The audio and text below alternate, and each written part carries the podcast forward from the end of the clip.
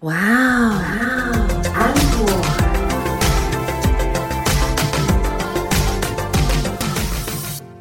欢迎收听哇、wow, Uncle，我是 Echo 阿可，我是安妮塔。我们现在开场啊，几乎都会回答我们心爱的听众的来信。是心爱哦，当然 啊，因为你知道也不多，每个都是心肝宝贝。没错没错，拜托你们，让我们有更多心爱的听众好吗？啊更多宝贝们，对，听起来好奇怪哦。龌龊。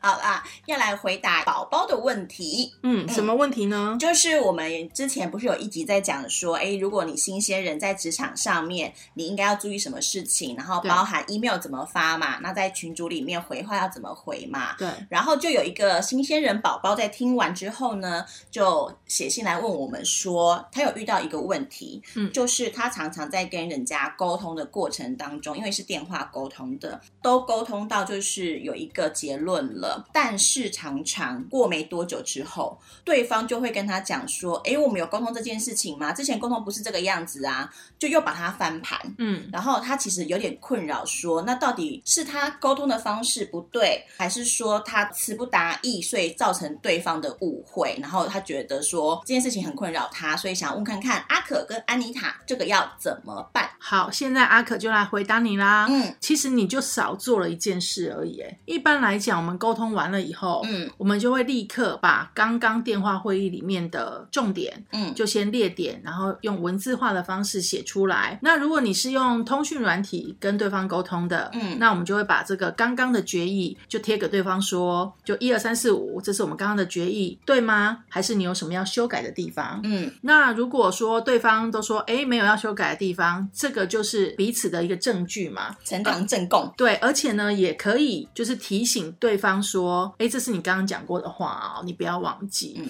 所以其实你就少做这件事，就把这件事情做完。其实我觉得就可以少很多你刚刚说会发生的这种误会。哦，对耶，其实很多人他们在沟通完之后，真的就会少做这件事情。其实不止新鲜人呢，我觉得很多可能老鸟们也都会犯这样子的错误。对，有的人是懒惰啦，嗯就想说啊，我都跟你那么熟啦，我还需要这样子互相提醒吗？可是其实啊，你这样子做互相提醒是保护对方，也保护你自己。对，因为人的记忆不可靠，最可靠的是文字。对，所以之后呢，如果有问题的话，把这个文字翻出来，然后彼此再对一下。而且其实上面你可以压一些日期，就可以跟对方说啊，比如我们几月几号要把这件事情完成，那也可以互相提醒一下。那这样子工作起来其实会更有效率。那在这边，安妮塔其实也要再提醒大家一件事情，就是如果说你是使用通讯软体，然后是跟对方呃在做文字化确认的时候，你一定要确认对方是有已读跟有回复你的，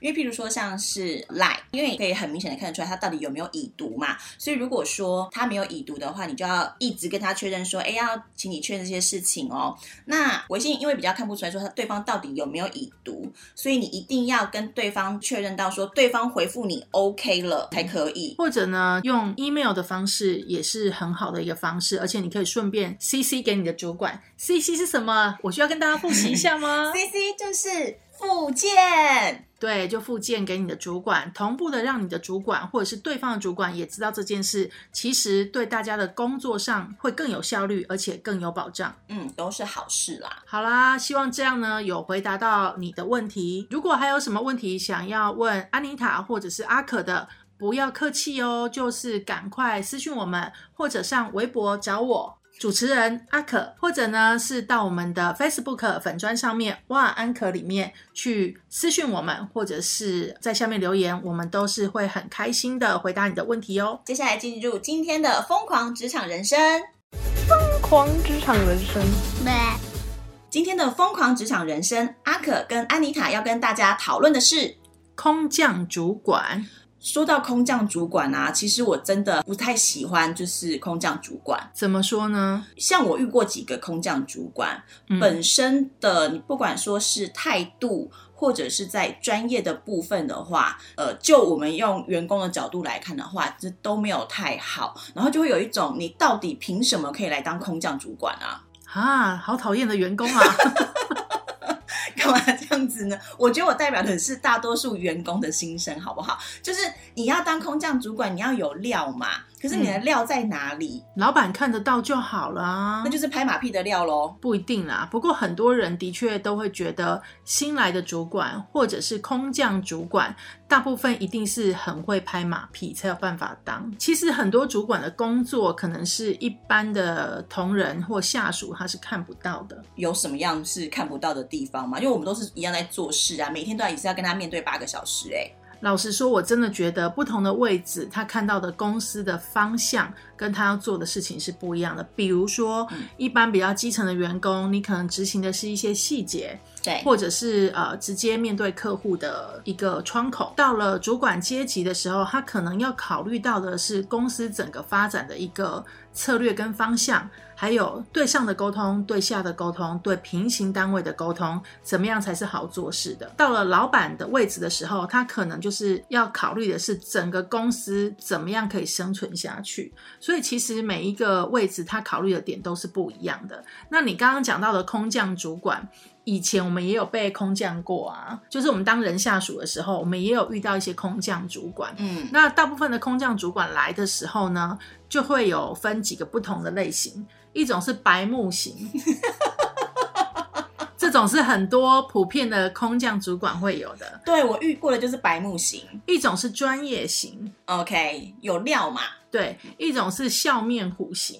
笑面虎型就是来就捅刀，哎、假装人很好，可是事实上呢，他人真的不是很好。我们这是样不是就遇过一个啊？对， 那我们就来一个一个讲好了。像那种专业型的，我们就不用多说什么，嗯，因为他就是很专业嘛。那他就是以专业服人，那他可以真的帮你解决问题。但是这种专业型的主管可遇不可求。其实当主管还有一个很必备的能力是沟通。那我之前有遇过一个专业型的主管，嗯，我觉得他很厉害的是，他把每一个难搞的他部门主管都收拾的服服帖帖。讲收拾有点过啦，但是就是他让每一个人跟他相处都是可以非常好的。合作愉快的那一种。对，那我就问他说：“你如何让这些平常我们都觉得不好相处的他部门主管，嗯跟你相处的这么愉快？”嗯，你知道他跟我讲什么吗？他说什么？他说很简单啊，人都只是要一个尊重而已。你尊重他，他也会尊重你。嗯，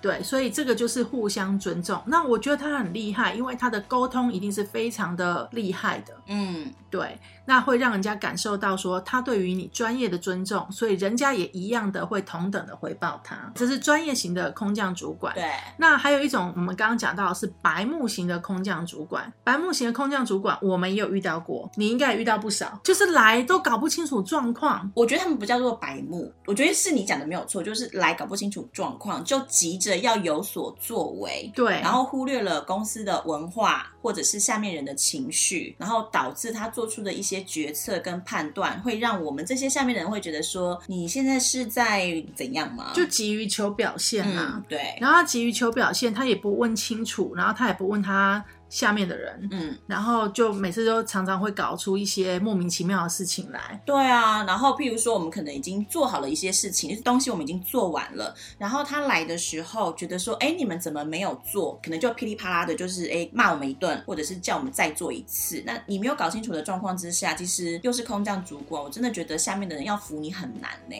还有一种人是，他觉得不管你们做什么，我都要做一遍。这样子的话，就可以让你们看出我跟你们的差别。没有，那只是学人精而已。可是事实上，他也做的不好，因为他根本就不懂公司要什么，他也不去了解公司之前发展到什么样的状况，嗯，所以他做出来的东西也只是让人头痛而已啊。可是我很好奇耶、老板们在面试这些空降主管的时候啊，讲专业型的就算了，这种白目型的，你在 interview 的时候感觉不出来吗？老板，你是末梢神经有问题吗？感觉不出来吗？那怎么还会用这些人呐、啊我先跟大家澄清一个观念，我觉得老板也是人，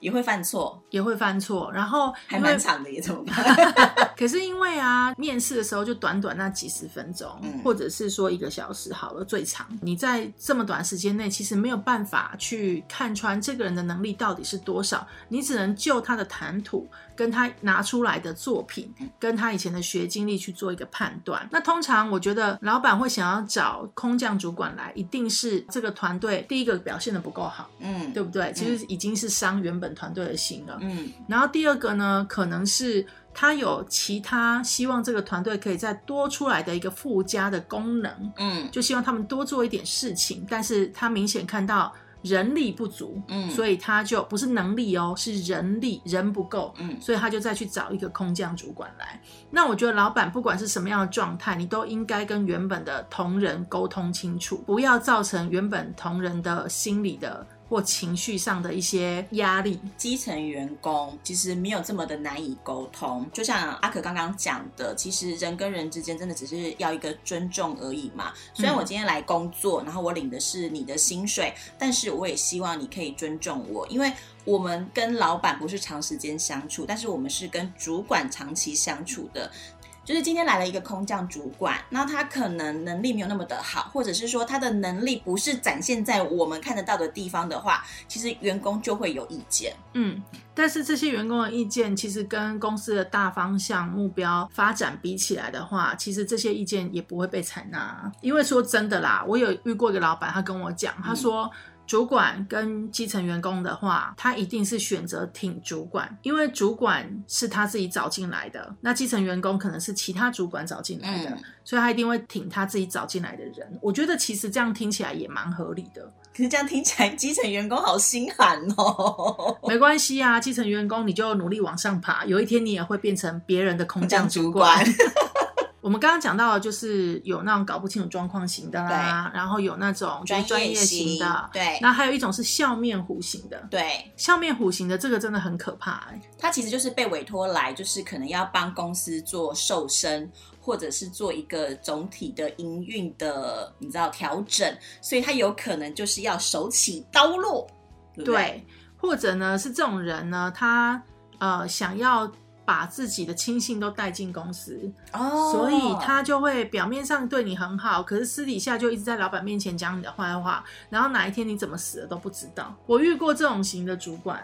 然后 呢，他就是空降嘛，嗯那空降来他就是假装人很好，嗯那跟我们都啊、呃保持着相处愉快啊，也会跟你讲心事啊。同时呢，问你一些公司的状况，但是他会扭曲你的话，在老板面前，他就会开始说你不适任啊。他会先把那个中间的主管先架空，嗯然后呢，他会把下面的人一个一个支遣掉，嗯然后把他的人放进来，嗯，然后最后就是把中间被架空的那个主管也踢掉，然后就整个公司就变成是他的人。但是呢，这种笑面虎型的主管呢，有时候也会搞不清楚状况，嗯太急的话，他就会得罪他部门主管，对，对，然后或者是得罪了。老板亲信，对，然后最后我遇到的那一个呢，他最后是自作孽不可活啦，他就是也得罪了老板亲信，也得罪了他部门的主管，所以最后是他自己被支遣掉这样。哇塞，是一种就是八点档连续剧皆大欢喜的一个局面吗？就是呃恶人终至有报应这样子。对，但是其实对公司来说元气也大伤，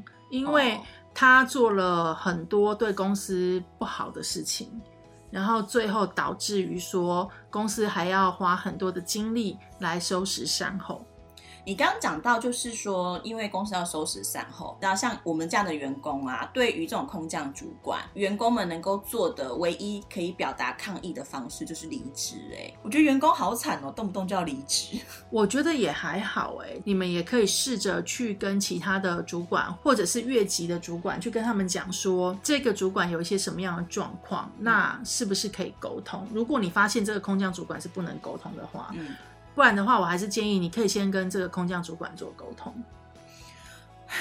因为我本人跟空降主管沟通的经验都不太好啦。我只是想要就是忍住我那个想要翻桌的双手，忍住他们尽量不要朝空降主管的脸上泼水过去而已。 我们上一集不是才讲到你是很好相处的同事 吗？没有啦，我很好相处，但在这个时候啊就没有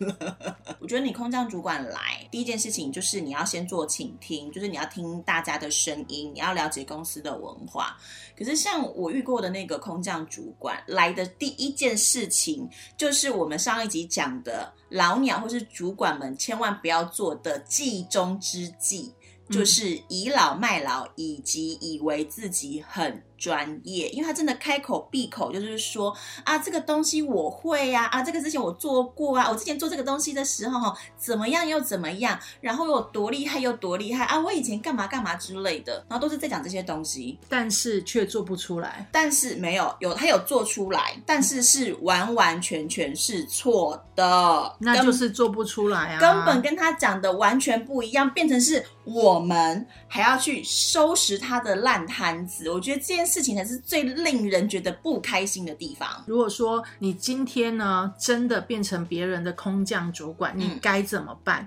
因为我相信我们广大的听众朋友们，未来有一天，或者是其实你现在已经遇到了，你要去别的公司当空降主管，嗯那你该怎么做呢？怎么做？安妮塔刚刚就讲到一件事情是对的，就是你要先倾听，嗯先听嘛，然后先搞清楚整个办公室的文化是什么。嗯因为每一个办公室都会有每个办公室的文化。那今天你是初来乍到，你总是要先礼让地头蛇三分吧？对啊，所谓强龙不压地头蛇嘛。对，那你要先了解到底办公室的状况跟结构是怎么样，然后呢，你再各个击破。对，就是开始呢去跟比较资深的同事说，你是来帮他们的，嗯你不是来害他们的。嗯开始倾听一些问题，然后了解这些问题之后呢，根据自己的判断去跟老板做沟通。嗯如果可以帮他们解决，那当然很好。但如果呢，有一些未必是真正的问题，你要懂得怎么样去做判断。就是你要理清楚现在的状况是什么就对了。对我可以分享一下我当空降主管的一个经验啦。我刚到一个公司去当空降主管的时候，他们当然就是也会对你采取观望的态度嘛，当然，那我也是一个一个先聊，然后请听，听完了以后呢，我就先试着了解他们每个人手上的工作的内容。那有一个比较资深的，就是安德在我下面的主管，那他就是什么都不跟我讲，嗯所以也没有关系，因为你今天是当人家空降主管，你就必须要有两把刷子嘛，嗯对不对？你应该要有你的专业，对，所以呢，我就自己把所有他的工作先看完了一遍。嗯然后把问题找出来，我就找他来讨论。嗯那那一次他就是有被我吓到，他就发现说：“哎，你不是靠拍马屁来的嗯官位，你是真的懂的。嗯，”对，所专业以型主管。对，所以他就会开始跟我讨论。嗯那一开始我问他的一些问题，他答不出来，他很囧嘛，嗯因为他已经在这里面很久了，所以他就当然会反抗，会跟你 argue，、会跟你争辩。嗯我都跟他说没关系，你了解完了以后，我们再来讨论。那我遇到的就是算很好的部署啦，嗯因为他真的了解完之后，发现我讲的是对的，他就回过头来跟我道歉，嗯然后也朝着这个问题的方向想办法解决它。那这是我当空降主管的经验。再来，我觉得你要当空降主管的话，你要跟你的老板要一些人情，这怎么要呢？比如说，像我刚到那间公司的时候，我发现，因为我们是做呃国际业务的，嗯所以就会有很多那种需要跟晚上去跟一些有时差的地区做沟通嘛。嗯我就跟老板说，我觉得同仁非常辛苦，那我们是不是可以在过年的时候包个小红包，感谢这些同仁，嗯因为他们其实还常常需要有额外的工作，是在半夜的时候回复我们跟我们有时差的一些客户嗯或者是厂商。嗯如果老板愿意配合你给这个人情的话，其实对你未来的工作是有帮助的，因为员工都不是笨蛋，嗯他会知道你是有话语权的人。嗯如果你真的可以在老板面前帮他们解决问题，嗯争取福利，嗯。那他们就会信服你这个空降主管。阿可刚刚讲到的是空降主管的部分，那其实安妮塔也要跟各位广大的基层员工们说， 其实如果你们的公司或者是你的部门真的来了一个空降主管，请你先摒除掉你对空降主管的不服气，嗯因为就像我们刚刚讲的，这个空降主管他之所以可以当空降主管，他可能是在专业上面会是对公司有帮助的。那这个专业可能是你可以看得到，也有可能是你看不到的地方。那不管怎么样，先压抑住你的不舒服，先去观察这个空降主管的形式跟作风。然后刚刚阿可有讲到，空降主管可以去找员工们就是谈一下，然后聊一下工作的状况，有没有遇到什么样的问题。我觉得身为员工，你也可以去找空降主管们去聊一下你目前现在手头上的工作以及你遇到的问题是什么。然后另外呢，你也可以默默的观察他。因为其实很多空降主管，他的专业可能真的不是我们所谓的技术专业，而是沟通专业，嗯，或者是呃我们讲所谓的平衡专业，甚至是人脉，对，甚至是人脉的专业，因为这些全部都是在职场上需要用得到的专业的部分。那也请你们，因为如果说他真的可以当了主管，表示说他一定有你可以学习的地方，所以请大家摒除掉就是你对于空降主管的不舒服的感觉，先观察他吧。而且有时候空降主管也死得很快，所以你也不用先急着说我要离职，就搞不好你的命永远都比一直不停转换的空降主管还要来得长呢。对啊，毕竟我也就是这样，在我的职涯里面 遇过几个空降主管，都已经不知道去几间公司换了几次的，我可是还在原公司呢。对，然后你就变主管了。哎、好害羞哦。如果你真的有实力，你其实不管是空降主管或者是基层员工，有一天老板还是会看得到你的。就是钻石不管怎么样，就是会发光。没有错，这就是今天的疯狂职场人生跟你分享啦。奇怪的知识增加了。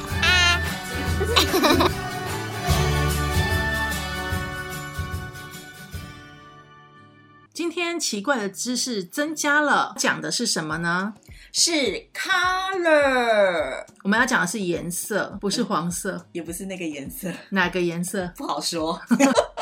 好啦，我们今天来讲，就是每年都会有年度的代表色嘛。就会是由那个 Pantone 的这个公司，然后会进行一个发表跟预测。对，它那个也不是预测，我觉得它是宣布、欸，嗯，他就是选了一个颜色，然后跟大家讲说，呃，今年我们会用这样的颜色来做一个是流行的代表。那每一年选出来的颜色其实都会有不同的含义。今年二零二零的话呢，它的颜色就是经典蓝。这个 Pantone 的那个行政总监，他说，因为我们生活在需要信任以及信心的这个时代，然后那这个蓝色呢，就是这个经典蓝，是给人家感觉是可以依靠的，然后是鼓励我们的视角可以超越眼前，然后可以再更开阔的，就是去放眼未来，所以选择了是经典蓝。其实我觉得还蛮符合今年的现在这个状况呢、就是希望大家冷静吗？因为今年的不管是什么样的运势都不太好嘛，尤其又有一个新冠肺炎，所以其实我觉得这颜色选的其实是还蛮不错的。今年就是除了整个世界趋势都不是很好之外，然后我觉得每个人好像对于自己的运势都也觉得说不是那么的顺嘛，对不对？嗯对，所以以的确是需要一点信心。我还蛮期待明年的颜色是什么、哎，每一年的代表色大概要到年底的时候才会出来。不嗯，过 Pantone 已经有先针对明年的春夏走秀大展。去做一个预估的这样子，包含像是呃纽约时装周，然后伦敦时装周，特别针对这两个地方有预估出就是明年春夏流行的十大颜色，我觉得可以提供给大家做参考。十大呀，对，十大颜色，好啊，你说说看，像纽约时装周会流行的颜色有金盏花橘、浅灰蓝、锈褐色、明亮黄、水晶紫蓝、法式蓝、灰蒙绿、焦红珊瑚、薄荷色跟覆盆子冰沙红。好烦哦，为什么这些颜色都要听起来就是这 么的做作呢？以及看了好想吃，可是因为你是用听的，你可能听不出来这些颜色到底是长什么样子，因为每个人心目中的覆盆子冰沙红可能长的颜色不太一样。那没关系，你上我们的 Facebook 上面，或者是呢阿可的微博上，应该也会把这些颜色都贴出来，嗯，你也可以来做一个参考哈。对，有一点我还蛮好奇的，什么？就是 Pantone 这间公司，它到底是依靠什么赚钱的？然后它又凭什么可以告诉大家年度代表色，然后左右大家今年的这个颜色的选择呢？好，这个问题呢，就让色彩小专家安妮塔来告诉你。其实 Pantone 这间公司，它的中文名字叫做。彩通公司，那彩通公司的旗下有一个叫做彩通色彩研究所，在这个研究所里面呢，就有很多的我们所谓的色彩专家，嗯，听起来很厉害哎、对，，听起来很厉害哈。那这些色彩专家呢，会收集全球就是影响色彩的新元素，然后有可能是娱乐产业，或者是制作中的电影、艺术展览，或者是新的时尚。总之就是包含所有的设计领域啦，然后或者是新的生活风格啦，或者是社会经济的状态。那综合考量这些因素之后呢，就会选出年度的代表色来。那他们主要的业务范围，除了是选择这些代表色之外，其实他们也是透过这些色彩的配置，譬如说我们讲呃经典蓝，那经典蓝到底应该要怎么搭配才能够引起大家，譬如说是购物的欲望，嗯，或者是休息的方式，甚至是吃东西的状态，它都有可能会被颜色所影响。所以其实彩通公司的话，它主要的营业范围是在这里。哦，我还以为它只有卖色票嘞，没有啦，卖色票卖到全球都相信他，也是很厉害耶。其实，所以它里面有很多心理学的部分嘛。对，然后也会发展出一些新的颜色出来。你知道他们去年发展出一个新的颜色是什么颜色吗？什么？月经红，这个也需要发展吗？是不是很妙吧？所以它其实每一年都会有一些新的颜色出来。当然，对我们来说，我们可能看不出来它到底差别在哪里， 可能就是文字上的差别。可是色彩就是这样嘛，你可能什么颜色多一点点，什么颜色少一点点，那个给人家的感觉就会不一样了。没有，我觉得这个差别还可以用在跟设计师沟通上面，譬如说，或者是设计师要跟主管沟通上 面，跟客户沟通也可以啊。比如说，这个是经典蓝，还是呢你要不经典 蓝，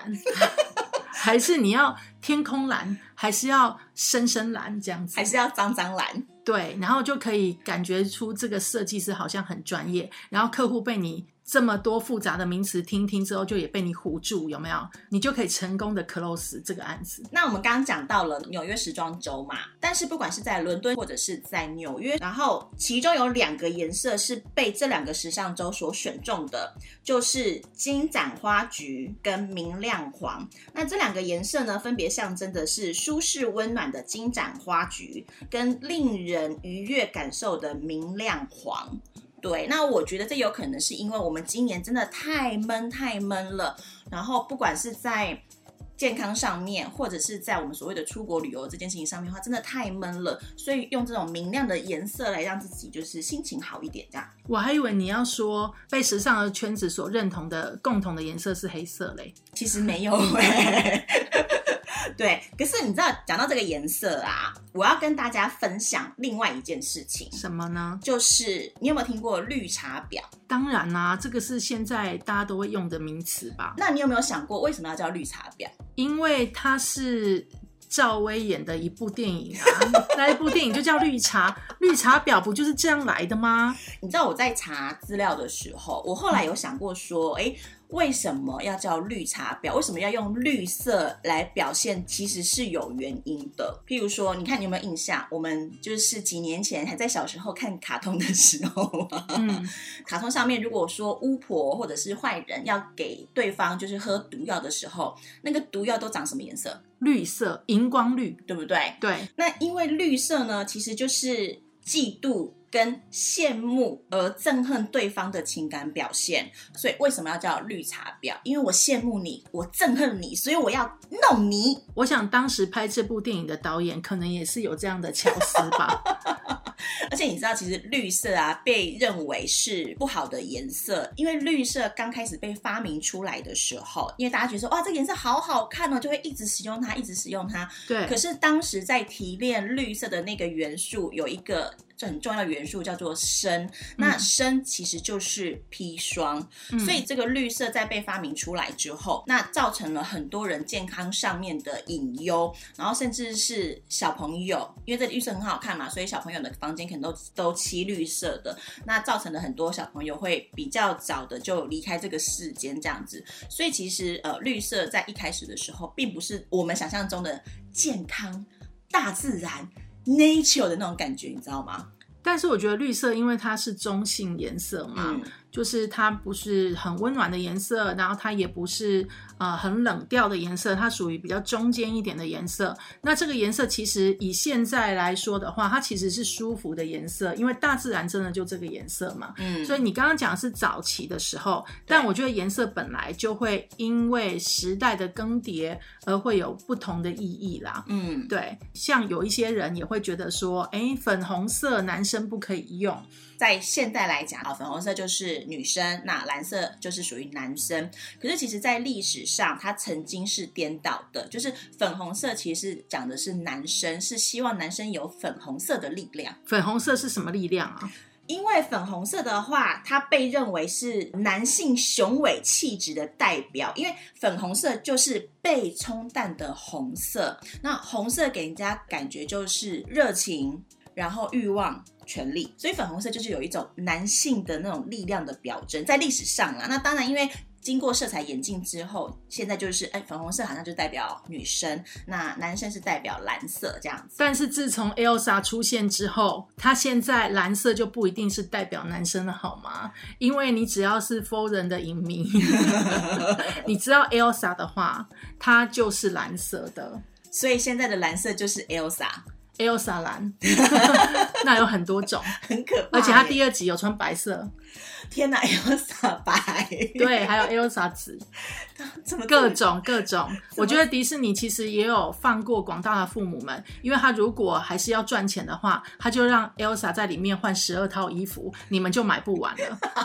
刚讲到粉红色跟蓝色，嗯。那白色你觉得是什么？我觉得白色真的有很多不同的意义耶，嗯，像是啊、呃结婚的时候，嗯新娘的白纱。对，可是有些习俗上面，有些地区丧礼，嗯它就是一定要穿白色。那它就是哎、又纯洁，然后又悲伤。刚刚讲到婚礼嘛，然后大家会想说啊，婚礼婚纱就是白色的这样子。嗯，那如果说你要举办的是中式婚礼的话，就会是红色、啊就会是。红色的这样子。那你知道，其实，在历史上，曾经结婚的时候是男生穿红色，女生穿绿色吗？这哪一国啊？在唐朝的时候，哦，真的、哦，，对，你有没有听过一句成语叫做“红男绿女有”？它其实就是在形容当下，就是结婚的时候，女生跟男生穿的礼服的颜色。所以女生要穿绿色，对男生要穿红色。对， 哇，这我倒是第一次听到，果然是奇怪的知识增加了。所以跟大家说，如果以后你要结婚的话，或许也可以尝试女生穿绿色的礼服，然后男生穿红色的西装，那应该很特别。对。毕竟红色跟绿色的那个视觉冲击感也还是蛮大的啦。其实配得好的话，视觉上还是会是舒服嗯的，但是当然就是如果配得不好，也是辣别人眼睛啦。那你知道这个世界上最晚被发明出来的颜色是哪个颜色吗？紫色，哎，你知道耶？我猜的，我想说，我资料上没写啊。 不是制作人给的资料吗？ 好啦，它到底是不是最晚被发明出来的颜色，就是制作人没有找到这样子。但是它的确是象征高贵的颜色。在每一个朝代都是吗？嗯，在每一个朝代，然后不管是在东方还是在西方，但是我觉得它是产生的时候，就是还蛮恶心的一种颜色。 你说当时大家怎么把它做出来的，是不是？对啊，你自己这样看，你不会觉得产出的方式有点奇怪，跟令人有点不舒服吗？你要跟大家讲吗？紫色呢，它是用腐败的古螺，就是一种生活在沙滩的那种软体动物，嗯然后腐败之后呢，用木灰一起浸泡在馊掉的尿。以及水组合成的混合物当中，就会产生出了高贵子。有没有一种莲花出污泥而不染的感觉？嗯哇，好难哦。很难，对不对？对，但是呢，这个紫色呢，的确也是很多人喜欢的颜色，因为它其实真的还挺特别的。然后像是我们的德华， 对不对？经典的偶像刘德华先生，他也是喜欢紫色。然后像我们的艺兴，他的应援色也是紫色。等一下，你前面讲德华，只是要铺后面一心的梗吧？我没 有，我觉得都是经典的偶像。但好是。你知道，就是刚制作人有说，他在找资料的时候啊，他有发现到另外一个更可怕的事情，什么有？一个颜色是几乎已经在这个世界上，呃，不无法再被生产的颜色了，就是这个颜色只限在博物馆当中了。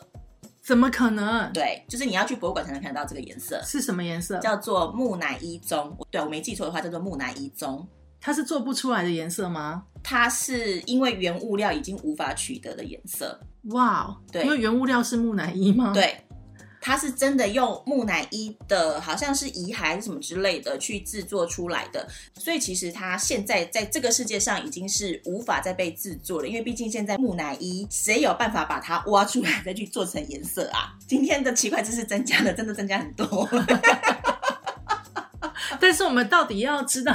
那个木乃伊中是怎么来的，这种知识要干嘛？我跟你说，男生很好用，哦，你知道为什么吗？为什么？就是男生呢就可以跟女生说，哎、你知道这个世界上有一个颜色啊，已经无法被制造了嘛？然后女生就会说啊，是什么颜色？男生就跟他讲说，就是木乃伊棕，因为它要怎么做出来的。女生就会说，哎呀，好恶心啊，好害怕，好讨厌，然后就会捶打男生，然后男生就可以一把抱住女生说，没有关系啦，不要害怕哦。